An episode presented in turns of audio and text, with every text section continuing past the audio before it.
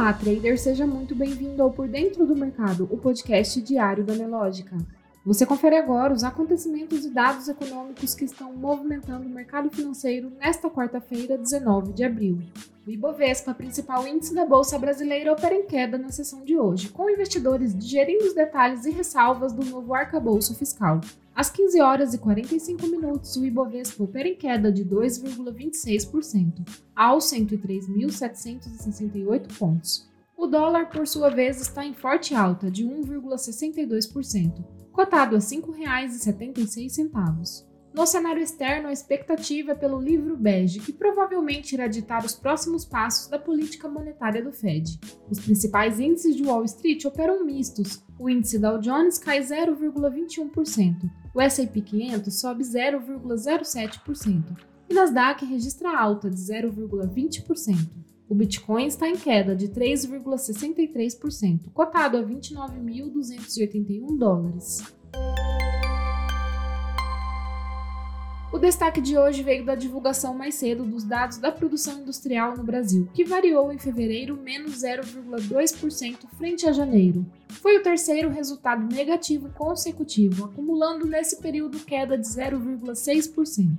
Destaque também para o monitor do PIB FGV, que aponta estagnação na atividade econômica em janeiro em comparação a dezembro de 2022, na comparação interanual, o crescimento da economia em janeiro foi de 4,1%.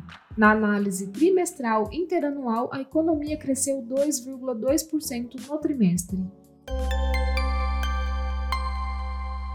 No mercado internacional, a inflação ao consumidor na zona do euro desacelera para 6,9% em março, mas núcleo continua pressionado.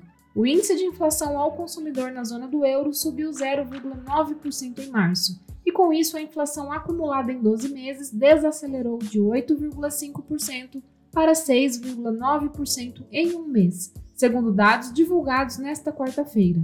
Mesmo com a desaceleração do índice cheio percebida desde outubro, o núcleo de inflação na zona do euro ainda mostrou resiliência. Inflação ao consumidor no Reino Unido recua de 10,4% em fevereiro para 10,1% em março. O índice de inflação ao consumidor do Reino Unido fechou o mês de março em alta de 0,8% e a taxa em 12 meses desacelerou de 10,4% em fevereiro para 10,1% no último mês, conforme dados divulgados nesta quarta-feira.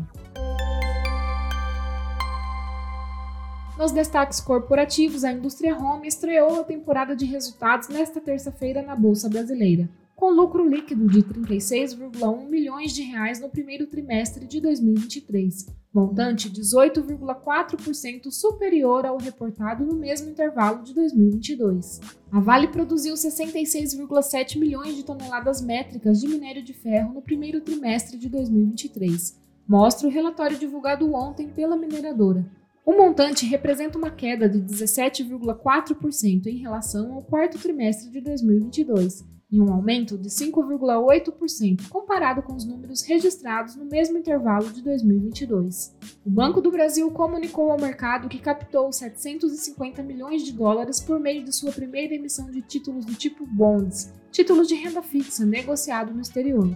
De acordo com o comunicado divulgado pelo banco ontem, ele pagará um cupom de 6,25% ao ano. No mercado financeiro, o Ibovespa opera em queda de 2,26%, aos 103.768 pontos.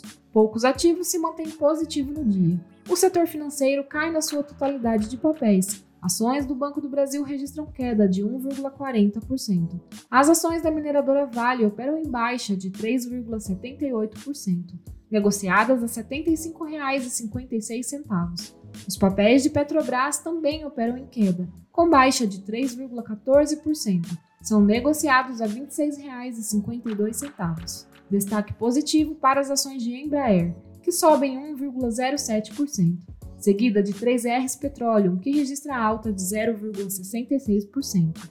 Já na ponta negativa, as ações de Carrefour lideram as baixas, com queda de 8,46% seguida da varejista Magazine Luiza, que está em baixa de 7,34%.